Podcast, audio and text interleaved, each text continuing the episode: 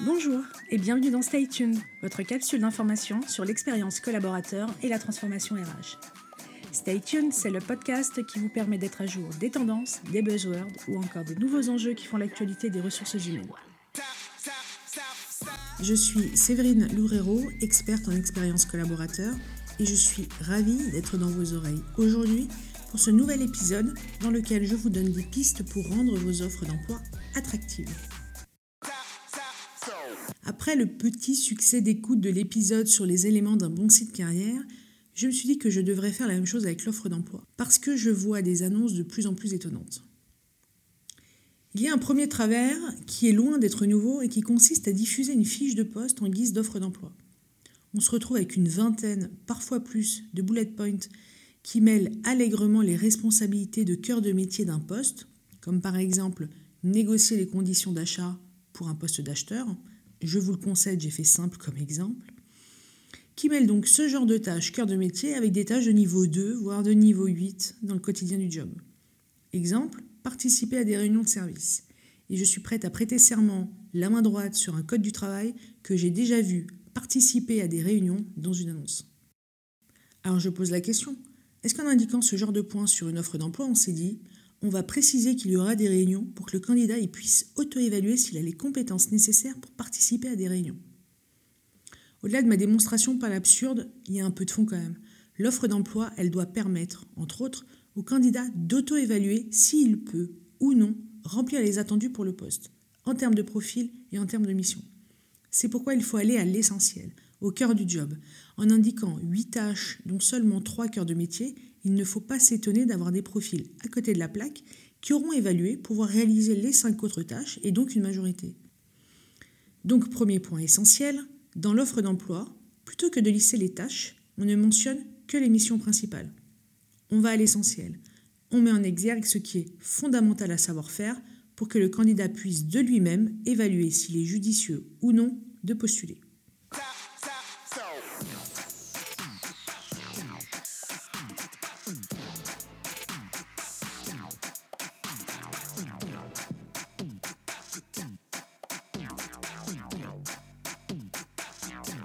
Comme j'ai commencé par le préciser, confondre l'offre d'emploi avec la fiche de poste, c'est pas nouveau. Ce qui est nouveau en revanche, c'est la tendance actuelle à vouloir tellement faire transpirer une image cool et jeune de l'entreprise dans l'annonce qu'on en fait trop. Vraiment trop. On croise ainsi des annonces qui parlent à peine du job. Là, on est bien loin de la fiche de poste.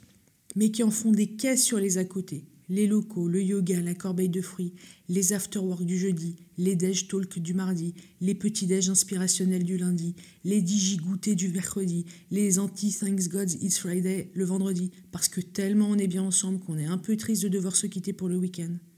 Quand l'entreprise n'écrit pas directement dans son annonce, ce qui est fréquent en fait, on est vraiment une super boîte, venez. Je sais pas vous, mais moi, à force qu'on me dise qu'on est cool, je finis par pas trouver ça cool. Bref, plutôt que de le dire, il faut le montrer.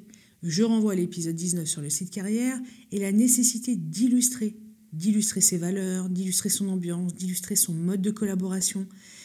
Et on illustre ça avec ses collaborateurs via leur histoire, via des témoignages par exemple. Ça aura beaucoup plus de poids que de l'affirmer tout seul. Aussi, toujours dans cet objectif de paraître cool, on emploie de plus en plus le tutoiement. Faut pas. Vraiment. Arrêtez ça. C'est trop invasif. Cette prétendue proximité, qui d'ailleurs va bientôt se changer en un mail générique invitant à attendre trois semaines et si pas de réponse, alors c'est que le profil ne convenait pas, ça c'est vraiment pas cool.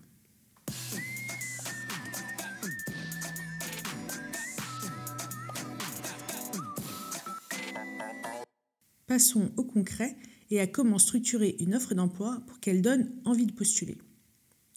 Quand je faisais du recrutement, j'ai eu un directeur qui m'avait demandé d'ajouter à mes KPI de suivi le nombre de CV reçus à la diffusion d'une annonce.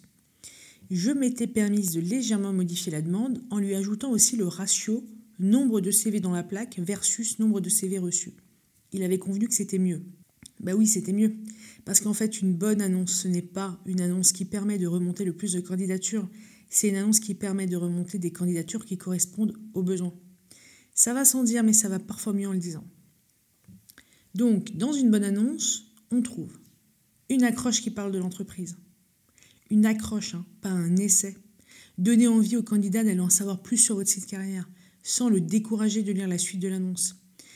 L'offre d'emploi est un média de votre marque employeur, c'est un support de communication, il lui faut une accroche digne d'un support de communication.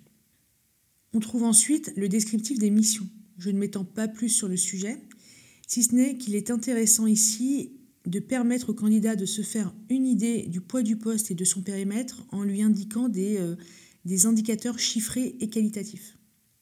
Il faut ensuite, dans l'offre d'emploi, parler du contexte du job et du recrutement. Pourquoi est-ce qu'on recrute? Pourquoi maintenant?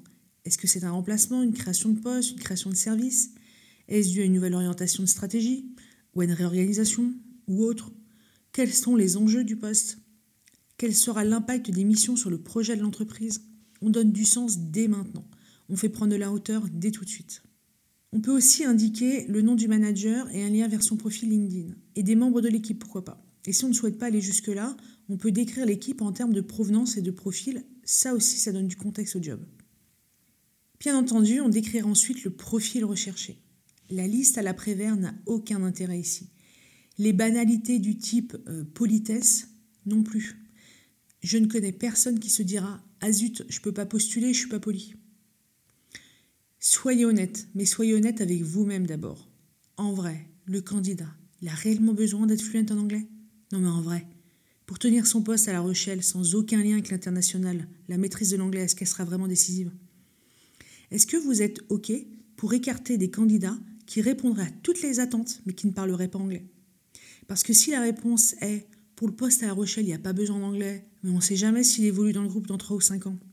Mais laissez-moi vous dire qu'un bon élément qui aura envie de bouger dans 3 ou 5 ans, il a le temps de se faire un niveau d'anglais. Et puis, 5 ans aujourd'hui dans une boîte, c'est très très long. On prend le parti d'exclure des candidats sur un critère qui sera potentiellement important dans peut-être 5 ans si la personne est peut-être encore là. Bref, soyez honnête avec vous-même concernant le profil. Le rôle de la RH auprès des managers, il est essentiel ici. Le profil, il doit être challengé. En fait, ce qu'il faut bien avoir en tête, c'est que dans une annonce, on ne décrit pas un profil idéal. On décrit le profil qui répondra aux attentes et pourra performer dans le poste. On finira l'annonce par indiquer des informations pratiques sur l'entreprise et si on peut se faire plaisir. On peut mettre en avant l'ambiance ou d'autres éléments dans la mesure où c'est réellement un point différenciant et qui apporte de la valeur au candidat. Clairement, une salle de sport dans les locaux, ça peut faire la différence pour un candidat. Les corbeilles de fruits, déjà moins. On peut aussi mettre en avant quelques points de sa promesse RH, mais toujours dans la mesure où ils font la différence. Et dans cette dernière partie, on indiquera également des informations sur le process de recrutement, et toujours on renverra vers le site carrière. Si on est en train de publier une annonce sur un job board, on écrit l'adresse euh, du site carrière noir sur, noir sur blanc. Et si on est en train de publier l'annonce sur le site carrière, mettez le lien directement vers les, endroits du site que vous voulez qu'il soit consulté. Euh, les valeurs, euh, votre promesse RH, le VP. Pour finir, je dirais qu'il faut voir l'annonce comme une pub. Une publicité qui vend un poste et l'entreprise, qui vend un poste et une entreprise à un prospect, le candidat, et dont l'objectif est de provoquer une action, sa candidature. Stay tuned, c'est fini pour aujourd'hui. Si l'épisode vous a plu, il plaira aussi sans doute à vos collègues et à votre réseau, à qui vous devriez donc le partager. L'autre moyen d'exprimer que le podcast vous plaît, c'est de le noter dans l'application en lui mettant un maximum d'étoiles. Merci d'avance. Aussi, n'hésitez pas à m'indiquer dans les commentaires le sujet que vous souhaiteriez que je décrypte dans un prochain épisode. Stay tuned revient dans deux semaines. D'ici là, restez à jour en suivant la presse review tous les vendredis sur mon compte LinkedIn ou sur mon site pointdecontact.fr. À bientôt.